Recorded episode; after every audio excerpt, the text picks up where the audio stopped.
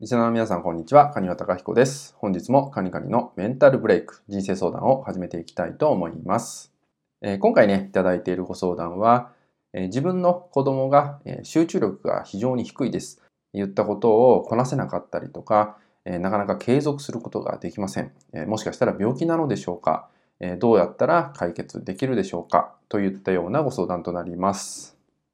はい、子育てでね、多いのがね、やっぱり子供の状態を気にしてしまうってことになると思うんですよね。でまず最初にお伝えしておきたいのが、お子さんに対してですね、まず親御さんの憶測だけで物事を考えない。これが大事になってきます。まあ、今回のね、ご相談であれば、もしかしたら病気なのでしょうかといったようなね、内容が含まれました。で、これが、例えばね、病気っていうフィルターが入ってしまうと、自分の子供の見方っていうのがね、そのフィルターを通して見てしまうんですよね。そう、あ、病気だからなんだとかね、そういうふうに考えてしまうと、まあ、弱者扱いではないですけど、見方が一気に変わってしまうんですよね。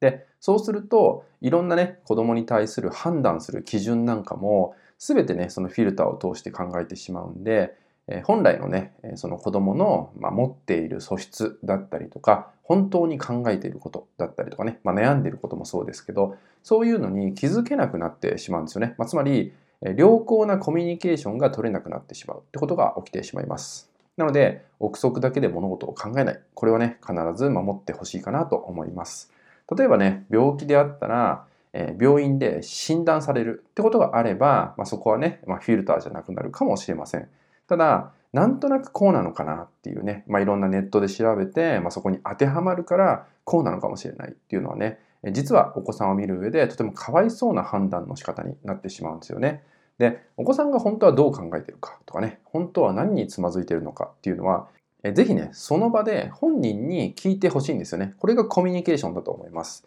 なかなかね、そういうことが聞きにくいって方もいるんですけど、それはね、なぜそれが聞きにくくなっているのか、ここを解決するのが先なんじゃないかなっていうのもありますんで、まあ、お子さんに対してもちろん愛だと思います。愛情があるがゆえに、まあ、いろんなね、心配が起きてしまうことだと思うんですけど、えー、憶測を持ってしまうと、全てにおいてね、見方っていうものがね、変わってしまうんでね、そこだけ注意していただければと思います。コミュニケーションが取れなければ、その理由は何なのか、もしくはね、取れればですね、本人に直接聞いてみる、素直に話を聞いてみるってことがね、まずスタートなんじゃないかなと思うので、この意識をね、えー、持ってもらえたらと思います。